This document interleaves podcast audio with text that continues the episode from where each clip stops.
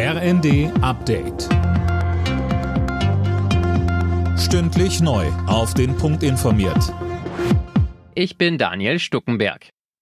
Deutschland plant weitere Waffenlieferungen an die Ukraine. Das hat Verteidigungsministerin Lamprecht in der ARD angekündigt. So soll gemeinsam mit Dänemark und Norwegen der Bau von 16 Panzerhaubitzen finanziert werden. Angesprochen auf Panzerlieferungen verwies Lamprecht auf den Ringtausch, über den Panzer von anderen Ländern geliefert werden. Das sind Panzer, mit denen sofort gekämpft werden kann, wofür es keine aufwendige Ausbildung mehr bedarf und wo auch die Ersatzteile da sind. Das ist jetzt schnell möglich über den Ringtausch und wir helfen den Ländern, die diese Abgaben machen, diese Lücken zu schließen. Deswegen es geht darum, jetzt schnell zu helfen und das ist über den Ringtausch möglich.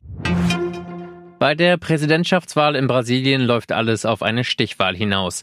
Nachdem 70 Prozent der Stimmen ausgezählt sind, führt der linke Herausforderer Lula hauchdünn vor Amtsinhaber Bolsonaro. Bei einem vorherigen Zwischenergebnis hatte Bolsonaro noch knapp geführt.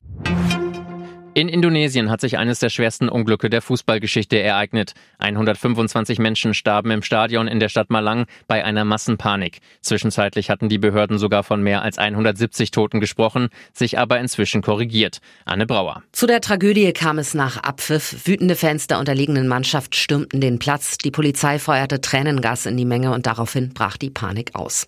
Viele Opfer erstickten oder wurden totgetrampelt. Der DFB twittert, wir sind fassungslos. FIFA-Präsident Infantino Infantino sagt, die Fußballwelt ist in einem Schockzustand und auch viele Clubs, ob Manchester United oder der FC Liverpool, der FC Barcelona oder Eintracht Frankfurt, sprechen den Opfern und Angehörigen ihr Mitgefühl aus. Schalke 04 hat in der Fußball-Bundesliga eine Heimniederlage hinnehmen müssen. Die Gelsenkirchener unterlagen dem FC Augsburg trotz Überzahl mit 2 zu 3. Im ersten Sonntagsspiel hatten sich Hertha und Hoffenheim zuvor mit 1 zu 1 getrennt. Alle Nachrichten auf rnd.de